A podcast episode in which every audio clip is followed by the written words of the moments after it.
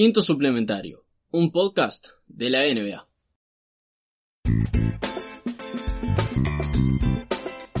Bienvenidos una semana más a este podcast de la NBA Post All Star Game.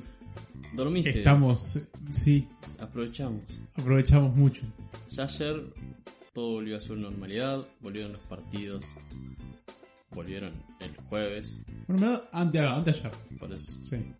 Pero ayer eh, volvió las jornadas hasta las dos y media de la mañana. Ah, sí, sí, con este la, la gran tele- televisación de ESPN y su este su equipo de calidad sumamente alta, con sus grandes relatores, sus grandes comentaristas. Vuelo sarcasmo, No, no, para nada. ¿no? No. Tuvimos un All-Star Game que fue un éxito. Eh, yo voy a decir éxito comparado a últimos años. Bueno, Vamos a o sea, vamos a poner el contexto y, digamos, para lo que esperábamos, Es eso mismo. Para los parámetros que se estaban estableciendo en estos últimos All-Star Games, es, fue el más divertido de todos. el formato ayudó mucho.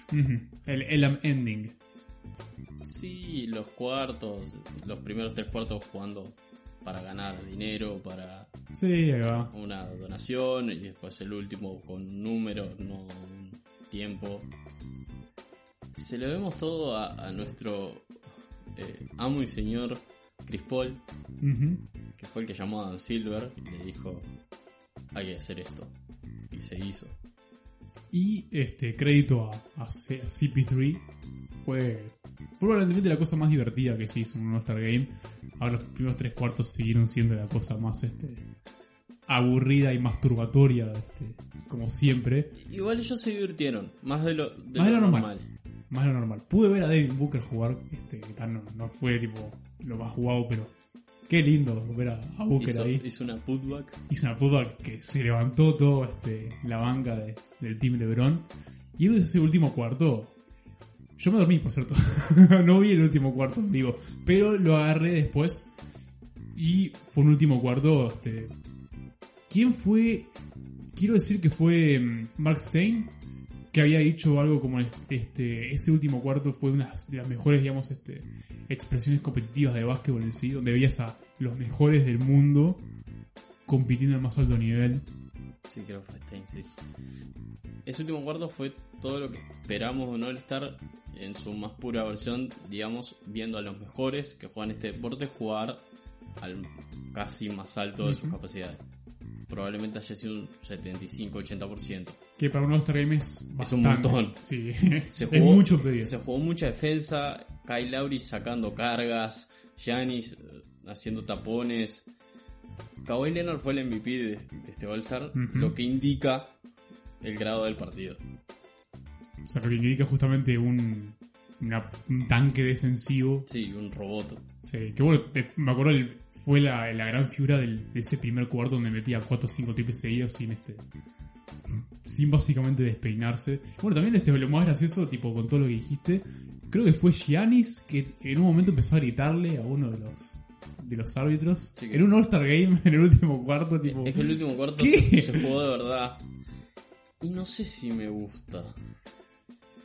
Eh, a mí me gusta, porque, no, porque es solo el último cuarto. Solo por eso. Si fueran los cuatro cuartos donde estuvimos, estuviésemos todo esto, o sea, constantemente, con, jugando al 100%, está, sería este de más, pero obviamente estarías pensando, se van a lesionar en cualquier momento y la Eso- carrera de uno se vaya al carajo. Eso me da miedo, por más que sea una lesión boluda, tipo se torció un dedo yendo a buscar un tapón, o, o cae mal después de tomar una carga o algo así. Estamos un mes de playoff. Sí. Y. Sí, pero yo creo que en ese contexto los jugadores conocen Sí, los parámetros en donde se encuentran y este, conocen sus limitaciones y conocen este, hasta dónde pueden llegar. Es que si lo dejamos así, sí, capaz que sirve con el último cuarto. Si ya pasamos a esas ideas de ponerle incentivos, tipo.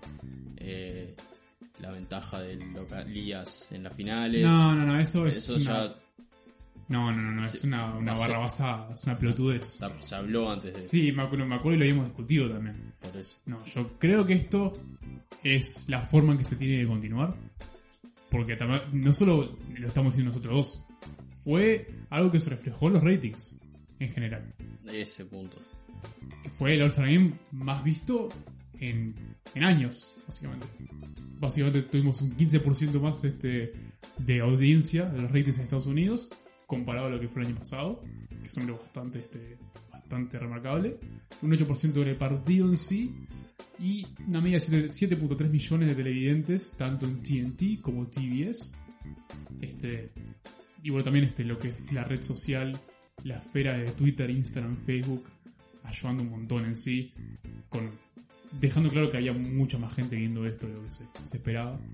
Hubo un pico de 8 millones de personas en la pausa anterior al último cuarto. El pico más alto fue cuando todo iba a su último debacle. cuarto. Sí. Y mm, también el, el gran beneficiado fue TNT, que, que la previa creció casi un 20%, que fue el claro ganador de toda esa noche y el prime time y todo. O sea, lo- lograron ganar dinero. Mucho dinero. Y además volvemos al punto clave que los jugadores estaban muy felices, todos. Sí.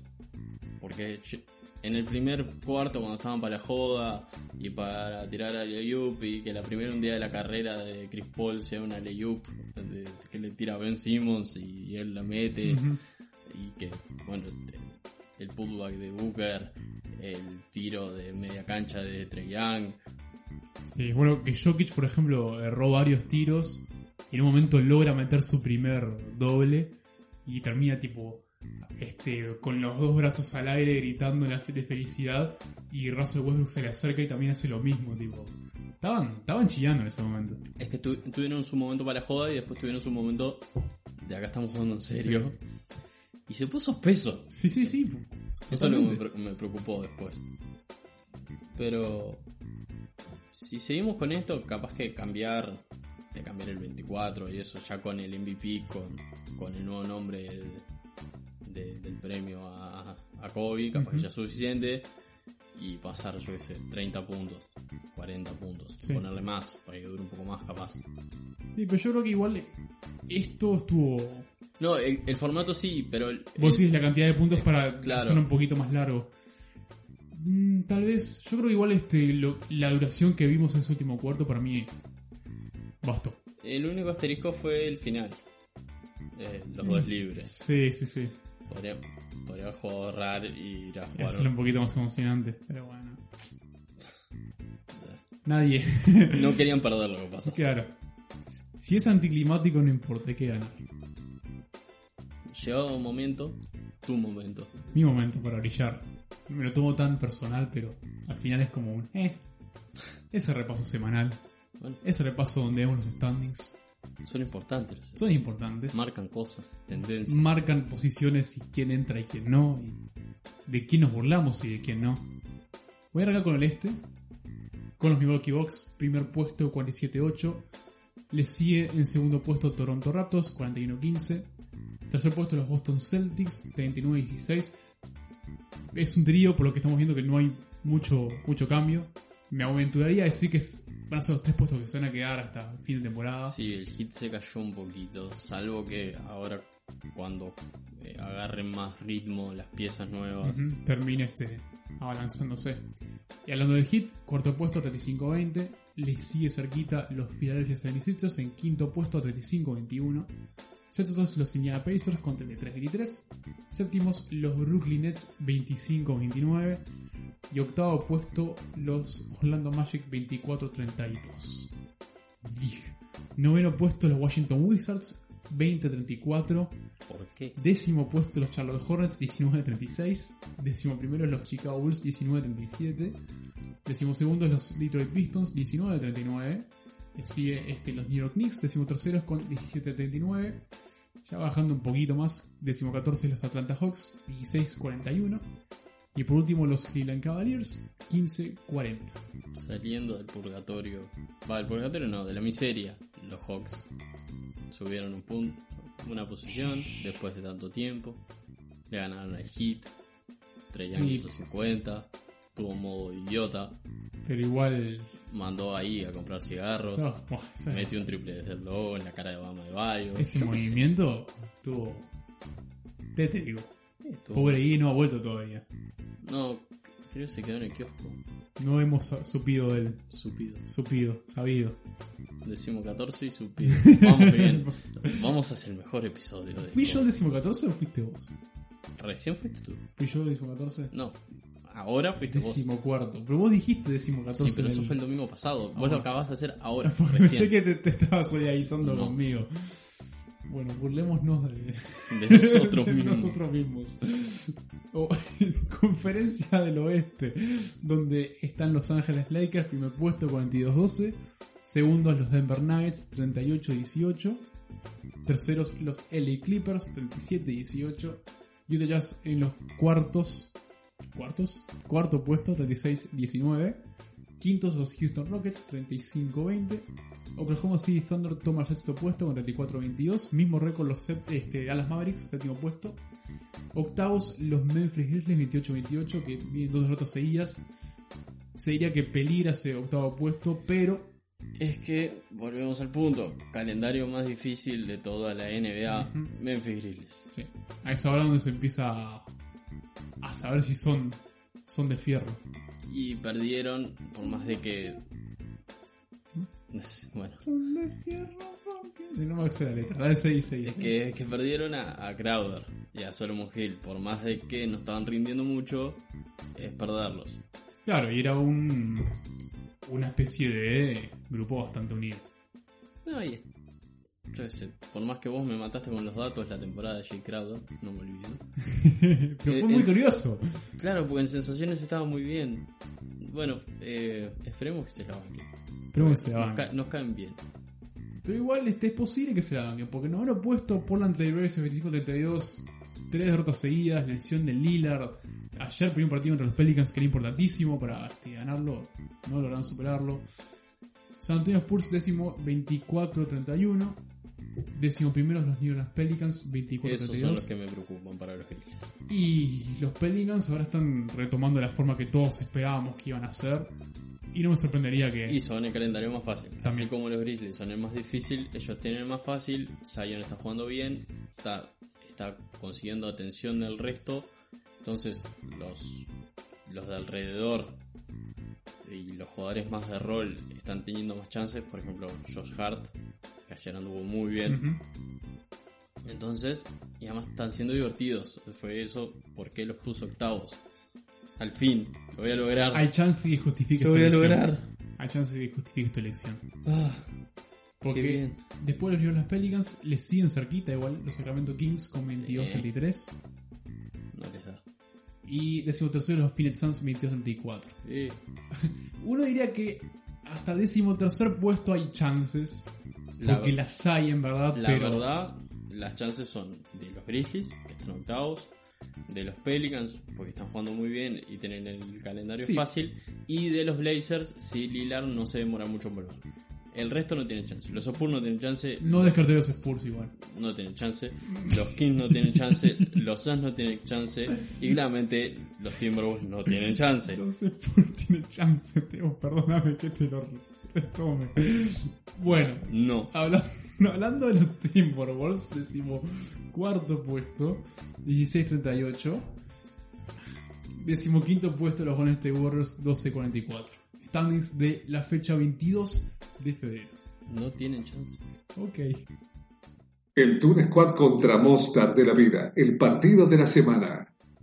Oklahoma City Thunder 113, Denver Nuggets 101, repiten los Nuggets por segunda semana consecutiva, pero porque nos preocupan los Nuggets y nos congratula el Thunder. Sí, acá hay un lado muy positivo y un lado muy preocupante. Segundo, segunda forma que aparecen, perdón, segunda vez consecutiva que aparecen los Nuggets como perdedores en sí. No es nada contra los Nuggets, porque de vuelta son equipo candidato a este, ganar el título, pero con este partido y pero con esta formación y este esquema. Eh, Arrancamos por lo bueno. arranquemos por el Thunder. Arranquemos por el porque Fueron locales, Sí. usaron el, la City Edition gris y los Nuggets usaron la blanca. ¿Por qué me marean? no tenía que ser así. No puede ser así. Pero lo fue. Sí, me- estuve 5 minutos intentando entender dónde estaban jugando. El cartel que dice Oklahoma al costado no funcionaba No, mucho no, como no. referencia. Chris Paul, después de su brillantez para el All-Star, está en modo venganza.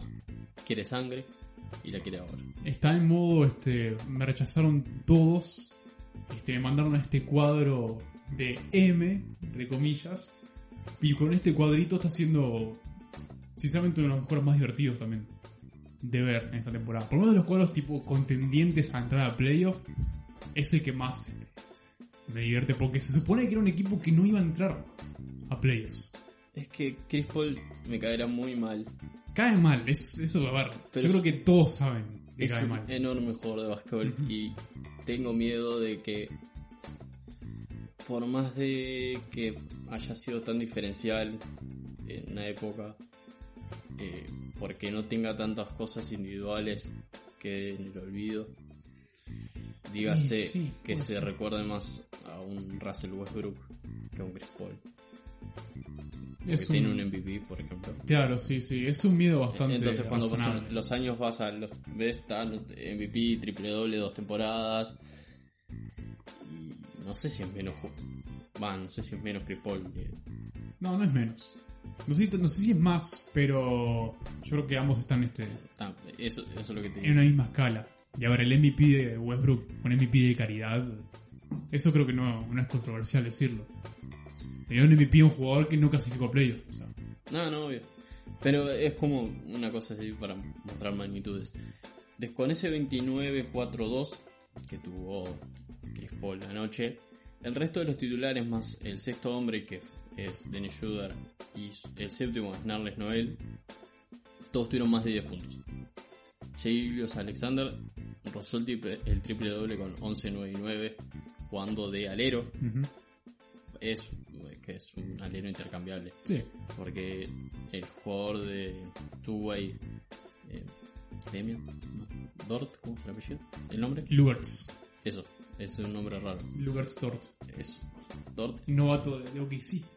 está jugando muy bien, no está entrenando con el plantel principal para así le quedan los días como para jugar y está jugando de titular y es más un 2 por altura pero se intercambian ahí por las marcas. Gran jugador defensivo, tiene una eficiencia decente, o por lo menos anoche tuvo una eficiencia decente. No, el otro mundo, pero marca muy bien. Es como un. Si ponemos con otros rookies, con Thibault, esa gente. Juega, Claro, juega sí, de, sí. de dos y marca. Que tienen más cualidades defensivas. Después Steven Adams, 19-17. Es El corazón de, de Oklahoma. lo otro que, que destacó. Y, y bueno, sigue peleando ahora por el sexto. No creo que se lo banquen. Todo depende cómo sigan los Mavs. Claro, esa es la pelea contra los Mavericks y ver justamente si Es, es contra Luca y, Contra Luka y- ese es el- la clave. Pero lo más importante, que ya lo hablamos un poco, pero quiero caer un poco más, es la, la nueva forma de hacer las rebuild que está demostrando eh, los Thunder. sí. Que tienen jugadores veteranos, tienen jugadores muy buenos, con contratos medio grandes, pero salvo el de Chris Paul, el resto son muy movibles. Sí, tienen muchas picks y tienen flexibilidad que mientras que funcione compiten como están haciendo ahora que siempre tuvieron el botón rojo ahí preparado por si todo fallaba. Ujú. y ahora están sextos y bueno, van para adelante y el año que viene verán que cualquier cosa si en un momento se les decide explotar todo tiran todo Están en... Adiós Chris Paul, adiós Steven Adams, Taya Galo no creo que vuelva, no creo que le paguen tanta plata como para que vuelva. Y o usan las picks o las entran a mover por otros jugadores, porque son picks buenas, Sí, tienen muchas primeras rondas. Y armar alrededor de, de Jay, De Jay. de, bueno, ahora de Dort, que ya le, le darán un contrato de core, un contrato normal. Y entonces tiene, tiene como un- la- las cosas de la flexibilidad. Pueden o competir o pueden explotar todo, tomarse un año, digamos, o dos y traer mucho joven. o usar explotar y usar las picks para traer jugadores ya de media edad y volver a competir. Claro. O sea, está en una gran posición en cualquiera de las dos avenidas que, que terminen. Es que Porque están compitiendo, o sea, están en posición de playoff, pero cualquier cosa que suceda tienen, digamos, caminos para elegir. Como dijiste, sale todo mal, mandan todo a la mierda. Chris Paul, Galo, Adams, los mueven a todos, va a ser libre a través de este, GA, de Dort, tal vez de Dennis Schroeder, esté ahí. yo creo que si explotan todos, Shooter buscaría salida. Y no lo culparía. No lo culparía, Es pero... un, es un gran sexto hombre para cualquier equipo de playoff. Lo que darían, bueno, los Clippers, los Lakers, eh, los Clippers que terminaron con Reggie Jackson, los Lakers que no tienen a nadie, eh, yo qué sé, los Nuggets en vez de Montemorris, tener a Shooter desde el banco, nosotros le pegamos a Shooter, pero, Sí, como sexto, sexto hombre es de lo mejor que hay en la liga. que algo más está haciendo su año más productivo de su carrera justamente en Oklahoma. Y tampoco es tan grande, de 17, 22. Sí, sí, ronda por los 26-27. Entonces, lo que están haciendo estos Anders, sobre todo, con toda esa flexibilidad, es redefinir la rebuild en la liga. Que Ah. ya no, no es preciso tanquear, no es preciso fracasar. No, no tenés que ser de Process, no tenés que pasar cuatro años siendo el peor equipo de la liga, no tenés que ser los Bucks y ser el peor equipo de 2014 para después tener a Giannis, como que te haya gastado la pique en Jabari Parker. Eh, no tenés que ser los Knicks. Hay mil ejemplos. Sí. Y los Grizzlies van por ese camino. Que no tienen tantas piezas, no tienen tanta flexibilidad. Pero básicamente tiraron a los pibes para adentro y los pibes respondieron. Respondieron. Y ahora tienen dos rookies que van a ser eh, rookie first team, seguro. Capaz que Clark no entra por esto de Zion. Aunque pueden estar los dos. Yo, Ya va a ser eh, claramente rookie first team. yo, la discusión de Rookie de ayer no vamos a llegar ahí No, todavía no, no. porque falta Estoy, mucho. estoy diciendo rookie first team. Sí. Ya Morant va a ser rookie Jamal first team. sí, obviamente. Y Brandon Clark probablemente también.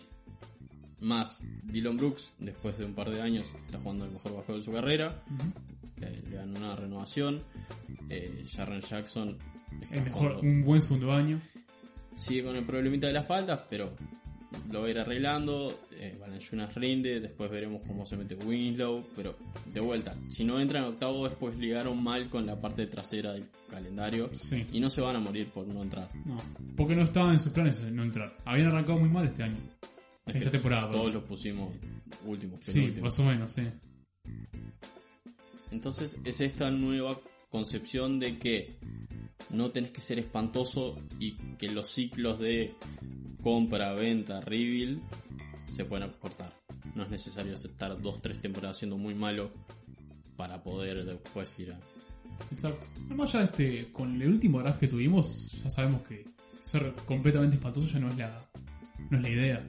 Porque incluso siendo completamente espantoso te pueden cagar en el draft de una forma bastante considerable. No, sí, podés caer del 1 al quinto. Por eso. Los Nuggets. Nos habíamos- estábamos tan, tan enfrascados justamente en el lado positivo con el lado negativo. No negativo, pero sí este preocupante, como ya habíamos dicho, porque el segundo equipo del oeste, el equipo que supuestamente tendría que haber dado este el salto, digamos, comparado a la temporada pasada, para pelearlo todo, eh, está muy lento. Está muy lento. Creo que es más espesa la palabra. A mí espeso Sí. es una palabra que me gusta mucho. Eh, Sí, la, la mencionaste varias veces hoy, pero se aplica bastante bien en este caso. Porque se había mejorado justamente con las ediciones de Barton, Michael Porter Jr. que había este, se había recuperado y dio este, un aporte instantáneo cuando había este, debutado con el equipo. Pero este, el regreso de Harris hizo que básicamente todo ah, decayera. Fuese una hecatombe. No, no que fuese una hecatombe, pero sí no está haciendo justamente los Nuggets que estábamos pensando que iban a ser. La topadora que iba este, a, a romper todo.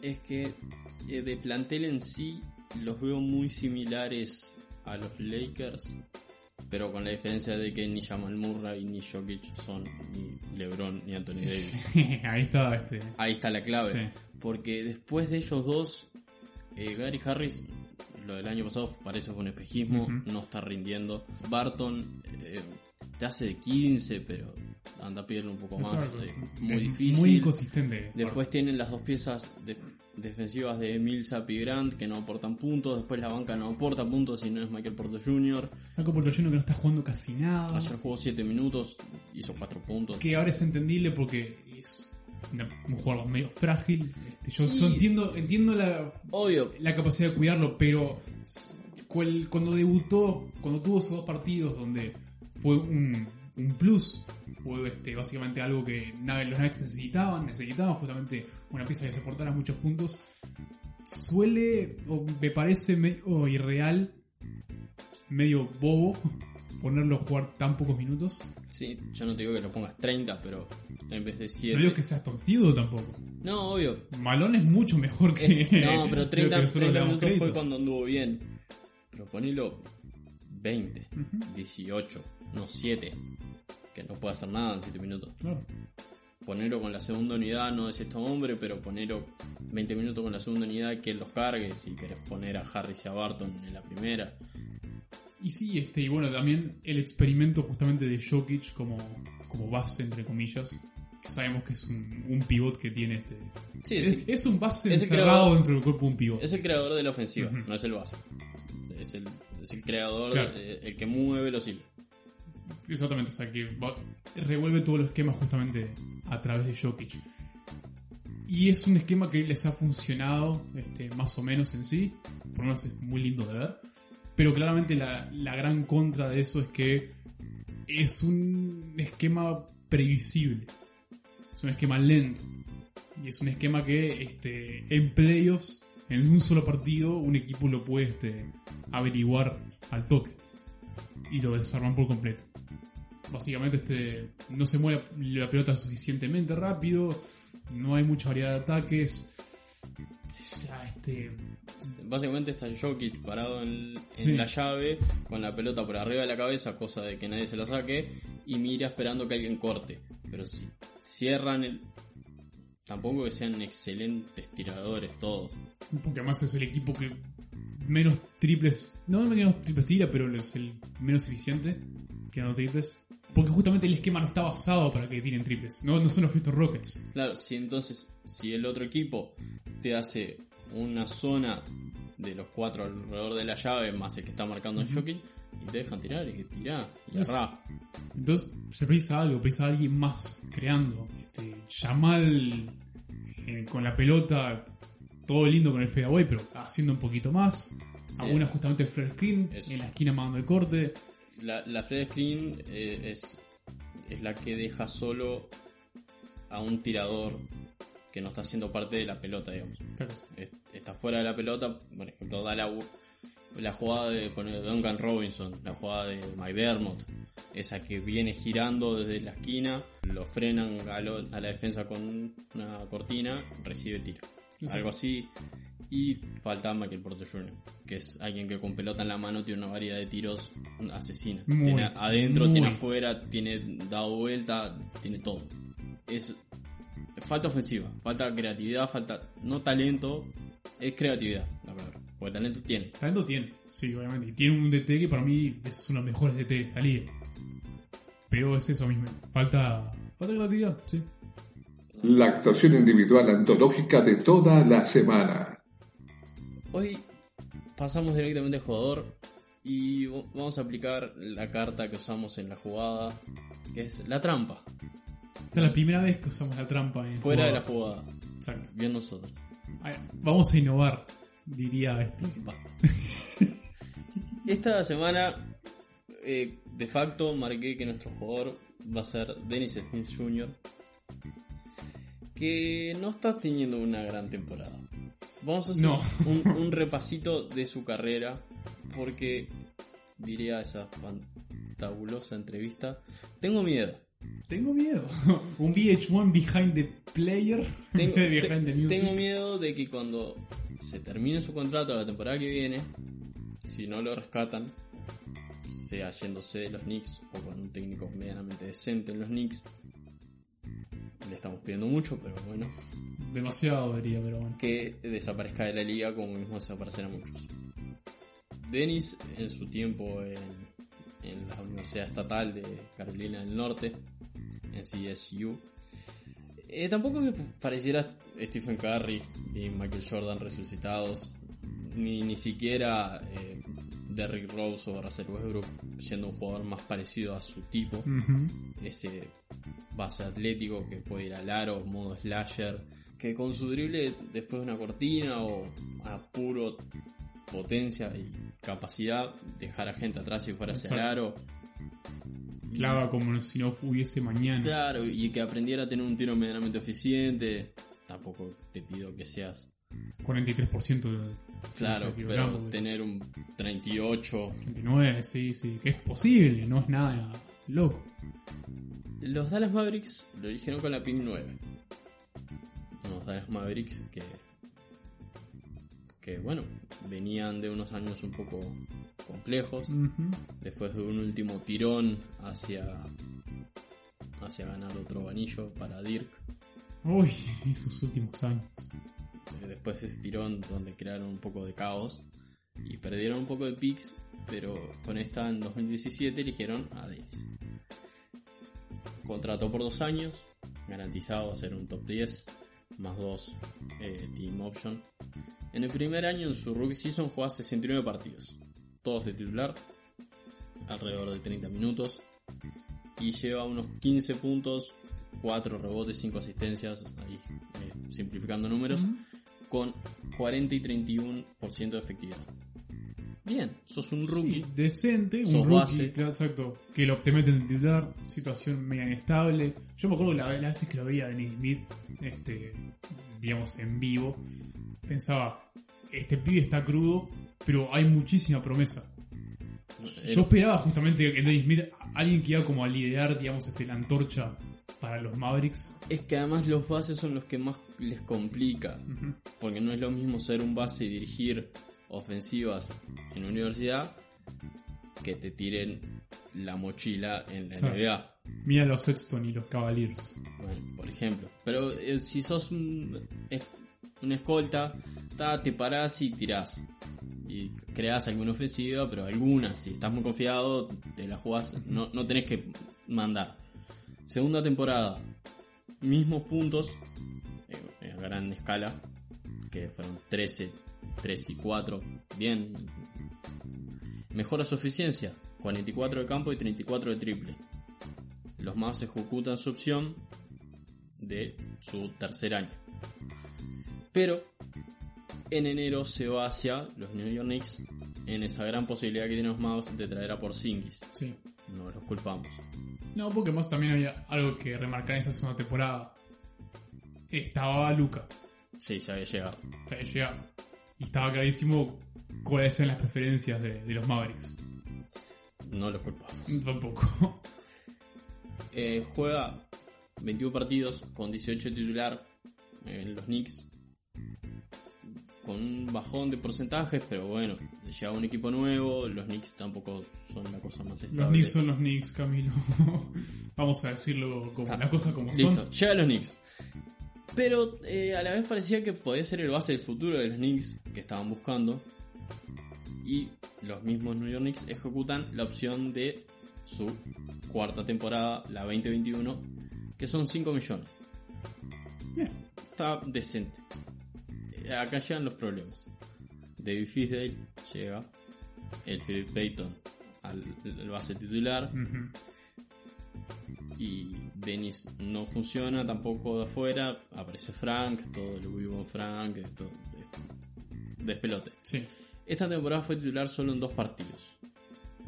De los 30 que jugó íbamos unos casi 60 partidos. Más o menos nos faltarían como 27 para redondear esta temporada. Ponele que estamos en la marca de 50-55, depende Sí. de los equipos. Jugó solo 15 minutos. En esos que. los- la media en los que entró desde la banca y los que fue titular. Ujú. 5.2, 2.3 y 2.8 con la friolera de 34% de campo, 30% de triple y 48% de la línea de libres. No parece lo que va a ser para nada y además parece uno de los peores jugadores de la liga. De lo poco que lo hemos visto en los Knicks, sí. Totalmente. El avance stat de los- del true shooting que básicamente junta todos los porcentajes y las, las medias de la liga, entonces te da es 38%. Y ya dijimos, los Knicks, siendo los Knicks, no ayudan en nada. No. Porque ¿quién, quién quiere sumarse a ese test para ajuste? Y acá llega mi miedo. Le queda un año de contrato. Y si no demuestra nada, pareciendo uno de los top 5 peores jugadores de la liga esta temporada, eh, capaz que termina en Panathinaikos, yo qué sé, por decir Y un sí, lugar o China de último. peor. Porque la Euroliga capaz que volvés. Eh, sí, es cierto. Capaz desaparece y yo qué sé, capaz que un buen coach que se la banque le puede dar un revival. El problema es que yo no sé quién se la puede jugar acá. Ese es el punto. Porque yo, yo qué sé, con el talento que tiene, por más de que está decidiendo mal, y si si, si lo arreglan los porcentajes, y si le arreglan la toma de decisiones, la capacidad física la tiene, yo que sé, un base de segunda unidad para un medio pelo, o un base titular con una zona baja. eh, Justo ahora la zona baja no tiene, todos tienen base, digamos, pero yo que sé, que es, esto es una cosa que suena tan piston, pero que se la jueguen los Pistons. Ay, no. Bueno, está. Estoy pensando en alguien que no tenga base, porque de los cuadros horribles, eh, los Warriors tienen base, los Wolves tienen base, ustedes tienen base. Los Wizards. Yo, yo quiero muchísimo a Ish Smith, me parece un profesional en toda palabra, pero. Bueno, Ah, el, creo el que los Wizards les haría. Ahora que lo estoy pensando, creo que los Wizards les haría falta. Alguien como. de, se- de segundo, eh, pero o sea, es muy parecido a. No está, pero Wall no, no, no llega todavía. Bueno. No, no sabemos qué está pasando con Wall. Está, Está ganando plata y no. no está vuelve. entrenando, señor. O la- entrenando entre comillas. La otra es confiar de este nuevo Dolan que parece después de todo la, el recambio con Rose y, y Wes que vayan por un técnico decente. Eh, nosotros estábamos nombrando a este hombre. Decir el nombre, por favor. ¿Quién? ¿De quién? El, el de los Grizzlies y de los... Dave Jorger. Eso. Tiene un apellido difícil. Se escribe raro. Sí, porque es Joerger. No sé si es Jorger Sí. o Scherger. No, es este. Joerger y Jorger. Bueno, que en los Kings anduvo muy bien, no sé por qué lo echaron, porque Anduvo Kings... muy bien los Grizzlies justamente también. Fue la última este, etapa de Grit and Grind. Entonces, yo qué sé, le das una chance que desarrolle a los pibes, que le den de vuelta los minutos, capaz que es algo que como por ejemplo, no tiene nada que ver, pero por ejemplo, Malik Beasley, le bajas los minutos, le baja la eficiencia. Cuanto más juega y más tira, Sí. mejor tira. Capaz que es un tema de eso, que la eficiencia asquerosa que está teniendo es porque, porque juega solo jugando 15 nada. minutos. Y que necesita, cuando entra en ritmo, ya está fuera. Eso es una muy buena idea. Pero viendo que Jorger estuvo en la situación de los Kings, que fue una inestabilidad y que fue echado inexplicablemente, Sí, no yo no creo que quiera meterse de vuelta a otra jungla como son Bueno, los pero Thibodeau no es la solución. Para nada. Porque le va a explotar las dos rodillas, pues le dice, mira, este, este es rapidito igual aro. Me, hace- me haces acordar, este, ¿ubicás a Rick Ross? Yo lo hice andar volando. Le Literalmente. rompí todo. Porque no podía caminar. Perdió todo un año por mi culpa. Y Yo- perdimos chance de ganar un campeonato. Bueno, eh, yo qué sé, me parece, me da pena, porque es, es de esos bases que a mí me gustan, de esos que van, además, que no son tanta magia, pero está lindo ver cuando logran llegar al aro. Y, y me parecía bueno ¿Cuánto, ¿Cuánto le queda a Dennis Smith este? de contrato, Sí. de que al año que viene los 5 millones, la 2021, y que es el team option que ejecutaron el año pasado los Knicks. Es un contrato movible, le vas a tener que meter un- una segunda Sí, para poder moverlo por para poder sacártelo de arriba. Pero tampoco es tan caro, son 5. Ujú. Para un base de segunda unidad o un base zona baja, está bien, no son 10, son 5. Pero de vuelta, no sé si, si llega la agencia libre, no sé si alguien le dará algo. Esa es mi. Ese es la, el gran miedo, sí. Porque si fuese, digamos, este. Sí, sí. No, Que alguien lo salve. por favor. Los Avengers tienen a Thanos. Batman tiene a Joker. Esta semana la NBA tiene a... Los Cleveland Cavaliers son el villano de esta semana. Sorpresa. Uy, ¿quién lo veía venir? Nadie. Absolutamente nadie. Porque ya podemos confirmar. Bueno, decime qué me hace. No, que, No es culpa nuestra. Parece que nos repetimos. Que vamos siempre al mismo villano. cosas- Es que son muy malos. Claro, si hacen este los To- Knicks, los Kings. Claro, si toman decisiones estúpidas no es nuestra culpa. Claro, Está, Sí, por favor. porque están haciendo un esfuerzo. Pero podemos confirmar que cuando el rey se fue, cuando el rey no está presente, este equipo es una murga. Y más que una murga, es un despelote. Sí, es un gag Cuando se fue el hit, fueron un despelote. Volvió, con Kyrie Irving. les ganó. la- Bueno, fue antes que Kyrie el despelote. igual. Sí, verdad. Vos solo porque le querés. Ya vamos a llegar a Kyrie. No, pero digo, estaba Kyrie Irving que era como la cosa más este, atractiva del despelote de Cleveland. Y bueno, eh, ta, era eso. El novato del año. Bueno, no estaba LeBron, pero había una linda esperanza. Estaba Waiters igual, así que ta, tampoco había mucha cosa que, que- que creer, ¿no? Prefiero creer, no sé, en el vagabundo en mi esquina que creer en Dion Waiters. Pero está, había algo.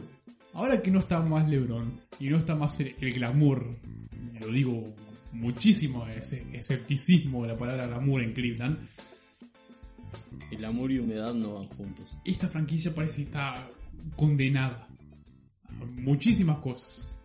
Pero especialmente al fracaso. Porque siento como que es un bucle infinito en donde cada año esto no va a mejorar. Y seguimos con una sensación de reconstrucción. Seguimos con un equipo que básicamente no juega a nada.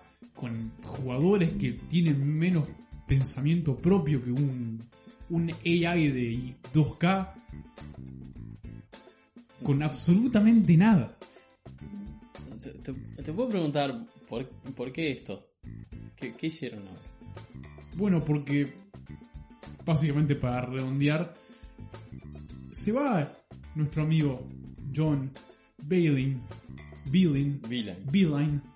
Me lo habías dicho Sí. hace como 10 segundos Sí. que me lo olvidé, No importa.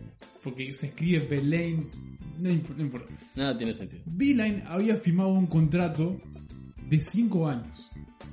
Bien se fue. Lo fueron, se fue. Vamos a decir que se fue. Am- ambas cosas. Ambas cosas. Pero lo firmó esta temporada. 5 años. Ya Ses- está. 66 años tenía cuando firmó. Ahora tiene 67. Sí, 5 años. Lo único que había entrenado fue, fue en la universidad. Porque había sido. Lo firmaron. A ver, la lectura no estaba mal. No mires así. Eh, se- seguime un poquito. Era un gran coach ofensivo y había manejado muy bien en la univers- universidad un equipo con doble base. Por algo Garland sexto. Salió mal. Ya Salió sé mal. que salió, Sí, ya sí, sé sí. salió espantoso. A ver, eh, si no hay que mal- darles ese que por lo menos pensaron un poco. de- viéndolo de esa forma, Es, es la torta. hay una razón. Es la torta de Alice You Tried a Homero. Pero es como que yo pusiera Mike Kay a un equipo NBA que nunca va a funcionar. Porque es viejo, porque viene de una cabeza que. Hey, está. Boylan está dirigiendo. ¿tá? Boylan es- tiene menos años que Beeline, pero tiene la misma cabeza chica justamente de hay que correr porque hay que correr en sí. Y bueno, eh, no está más en los planes de Cleveland. Básicamente lo va a reemplazar por interinato, por eso esta temporada, Bernie Bickerstaff. Que debe ser ya la quinta vez que reemplaza a alguien por interinato. Lo peor es que siempre fue el plan. De que en algún momento, eh, por más de los 5 años, Beeline se retirara y quedara Bickerstaff. Es un mal plan. Porque Bernie no es muy bueno. Pero es un plan. Es, es un plan. Tiene, tiene una conclusión, tiene este planificación. Eh, Hubo trabajo por medio. hemos visto equipos sin planes. Sí. Creo que, es Estamos el- viendo equipos sin planes. creo que este es el peor plan que vi en la historia. pero al menos es un plan. Dale eso, se juntaron 10 minutos a charlarlo por lo menos. Yo no sé, yo creo que Vivek Ranadive de los Kings tiene peores planes que este. Este es un mal plan. Este plan es un 3 sobre 10. ¿Ok? Pero draftear a gente como Shimmer Y Nick Stauskas antes de gente como Craig Thompson me parece el peor plan. Sí. Ok. Ese es mi, mi, mi- mi argumento. Yo lo único que quiero decir sobre Bickerstaff es que tiene mucho carisma. Ese Es- apellido tiene mucho carisma. Es Bernie Bickerstaff es un, bueno, BB, Es un buen nombre. sí. Pero es, lo, es lo único que explicaría por qué sigue teniendo estos trabajos. Él es muy malo. Porque es malísimo. Y pues bueno, se nos fue Thugs Beeline. qué lindo episodio fue ese, ¿eh? Eh, que claramente no ayudó mucho. Mm, Para nada. Pues ya, dij- ya dijiste, era un tipo grande, con modos muy universitarios, de donde te podés ganar un poco de confianza gritando y siendo el, el malo de la película. Y sí porque no, no cobran ni un puto peso. Y porque son, son niños. Claro, pero la NCAA es una pedorrada, es una cagada y por eso no cobran un puto peso. Ah, Ahora en la NBA tenés a 20, 20 caballeros. Tenés a, a Kevin, la plata me sobra. Love, que no se fumaron que gritar. Sorpresa. Que no. Pobre yo. Es que está. Él tuvo intenciones. Y el plantel tampoco ayudó. Pero y bueno, sí, que empate con Tristan Thompson y Kevin Love. Este. Y aj- enojándose constantemente con Sexton. Que Sexton no- está bien, no es un buen jugador, pero es un pibe. Pobre pibe.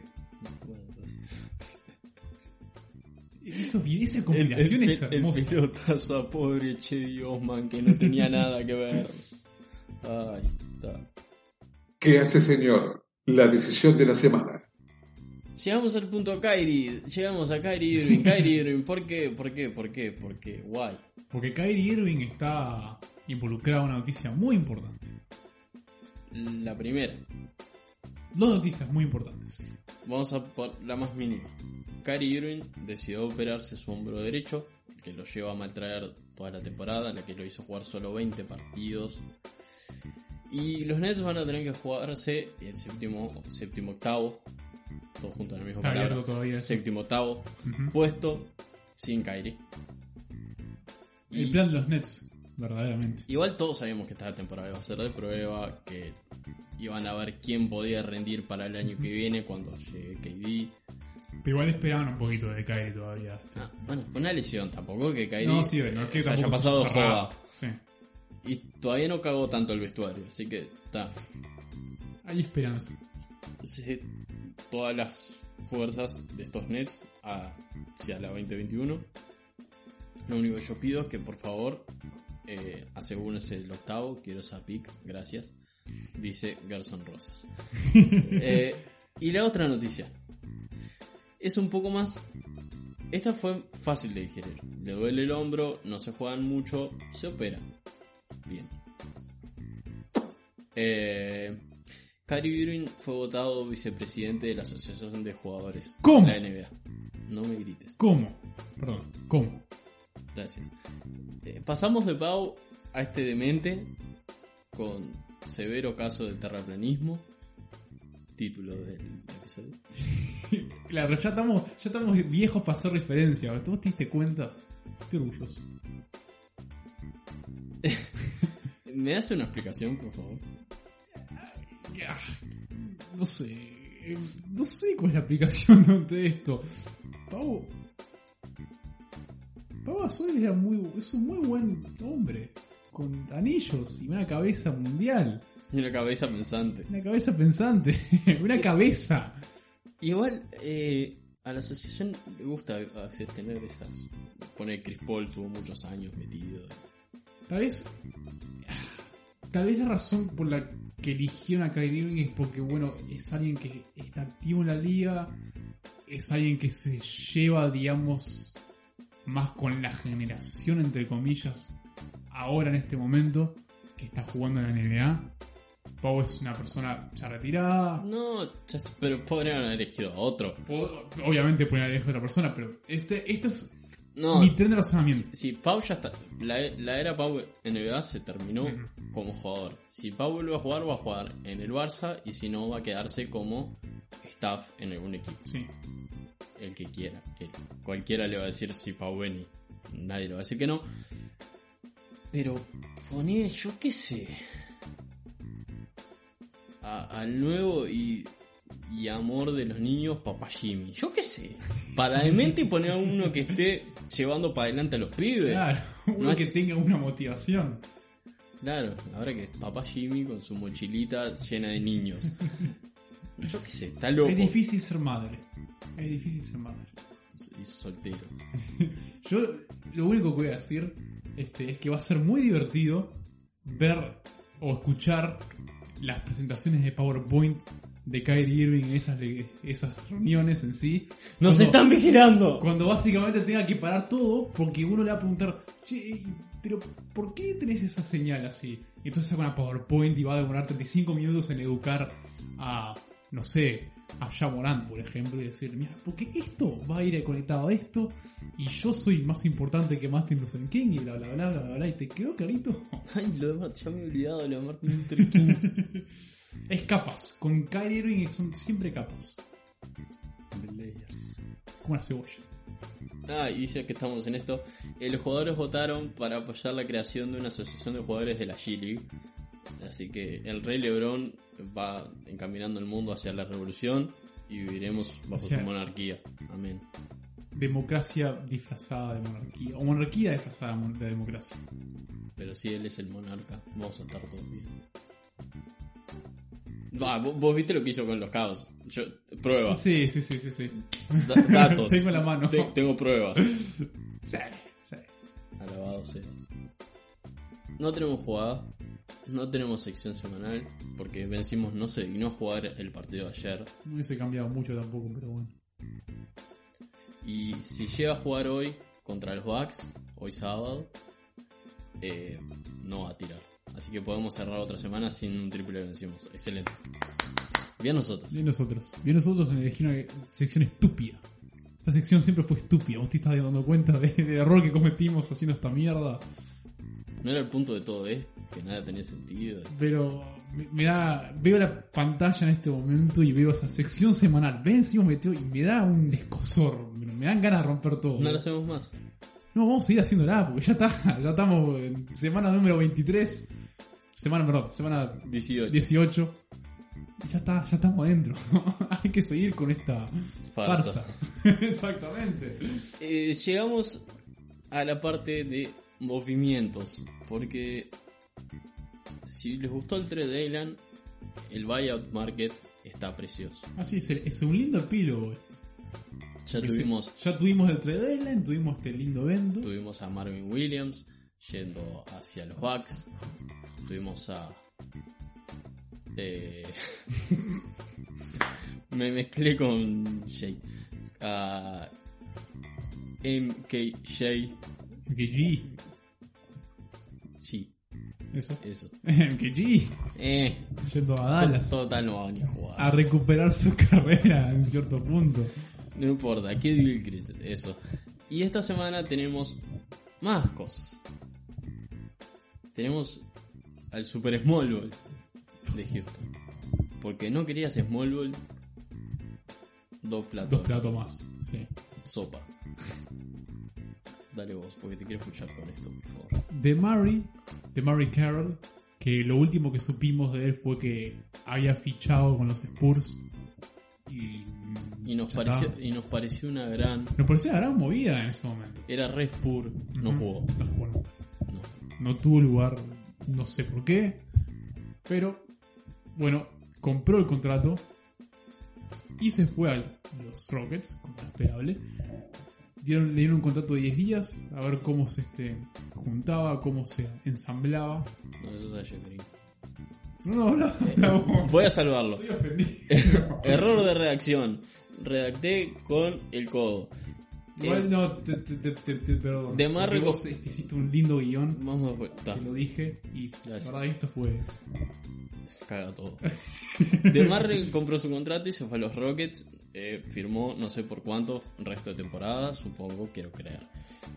Al que le dieron un contrato de 10 días fue a Jeff Green, porque estuvo como un mes y medio sin equipo desde que los Utah Jazz lo soltaron cuando trajeron a Jordan Clarkson.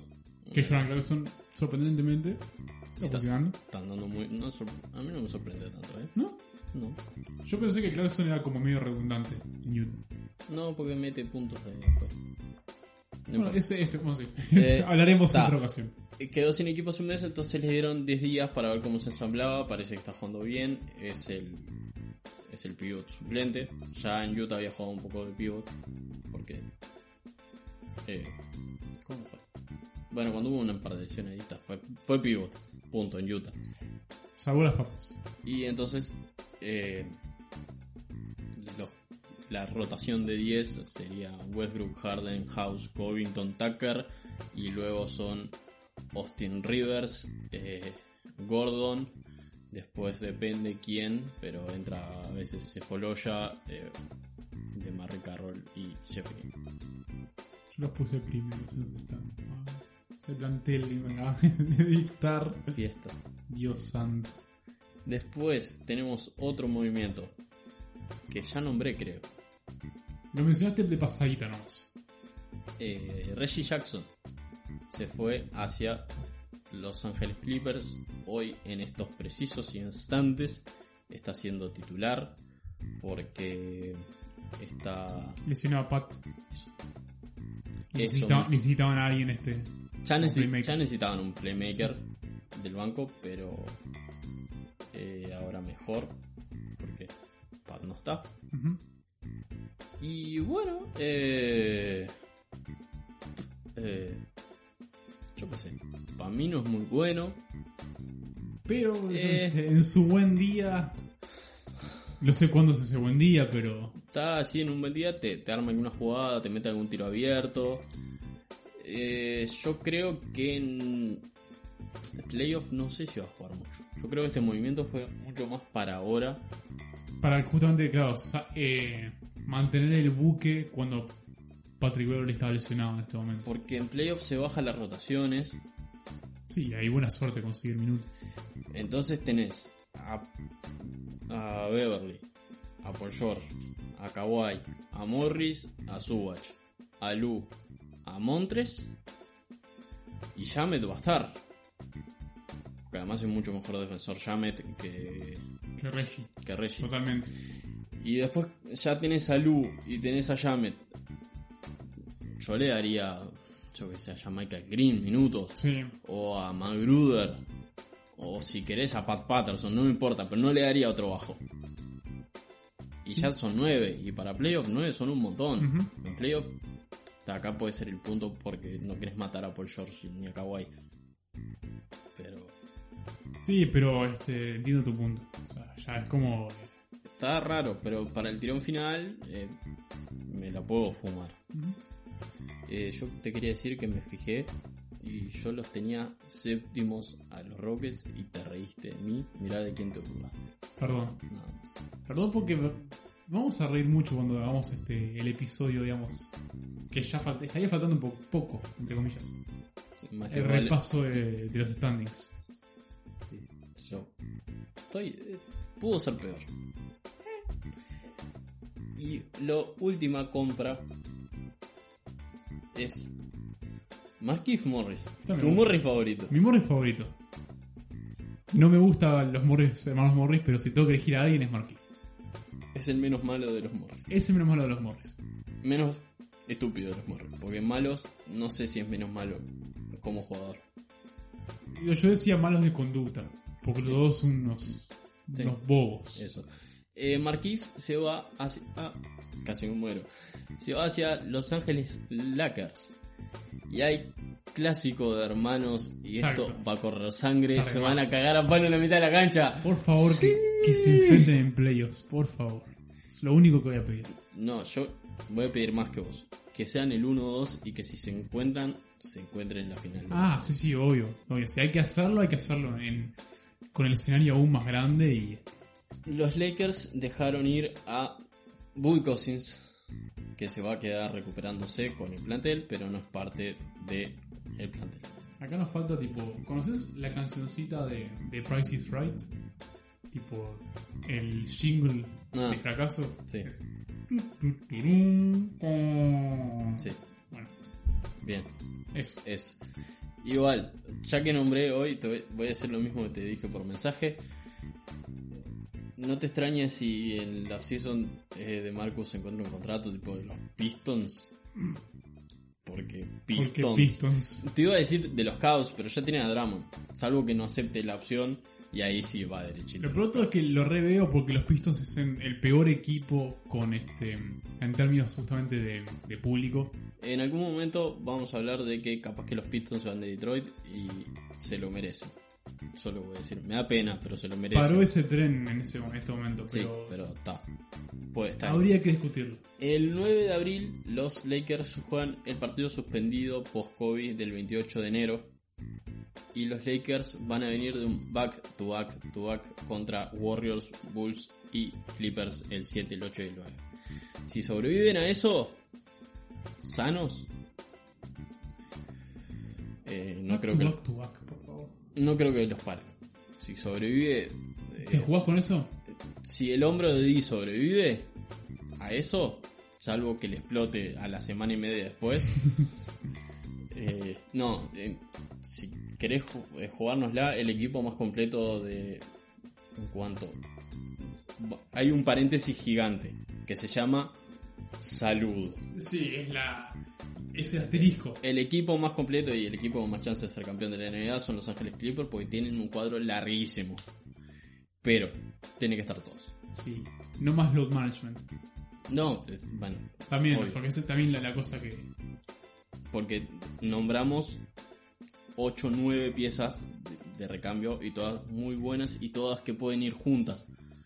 Hacer un equipo titular con eh, Subach y Reggie Jackson, más eh, Morris, Paul George y, y Kawhi, y después dejar para la segunda unidad poner a Jamet, a Beverly, o poner a Jamet de titular y dejar a Morris para la segunda unidad si tenés alguien que tire. Exacto. Entonces es eh, Beverly, Sí, Ja- Beverly Jamet o Reggie Jackson Jamet, eh, Paul George Kawhi, Subach y después tenés a el base que no elegiste, Lou Williams, Morris, eh, Green y después eh, Montres. Me parece que Es si están todos Sí. y además los veo con mucha variedad para, para encontrarse con quien sea. Si tienen que ser altos, pueden ser altos. Si tienen que ser bajos para ser ganarle a los Rockets, son bajos. Me da un poco de cosita con los super pivots. Eh, ponerle final de la NBA contra Embiid. Claro, Ahí lo veo pasando muy mal. claro, sí, sí, sí. Muy estoy, mal. estoy de acuerdo. Pero bueno, eh, eso. Llegamos hasta acá. Eh, el buyout market sigue vivo. Eh, Tristan Thompson no se movió, así que voy a seguir con mi apuesta personal. De que, iba, ¿es de que iba a ir a los Rockets. No va a pasar. No va a pasar. Ya tendría que haber pasado hace dos semanas. Qué pena. Nos veremos la semana que viene con los Timberwolves últimos en el oeste. Nosotros Salud. penúltimos. Que vuelva a la isla.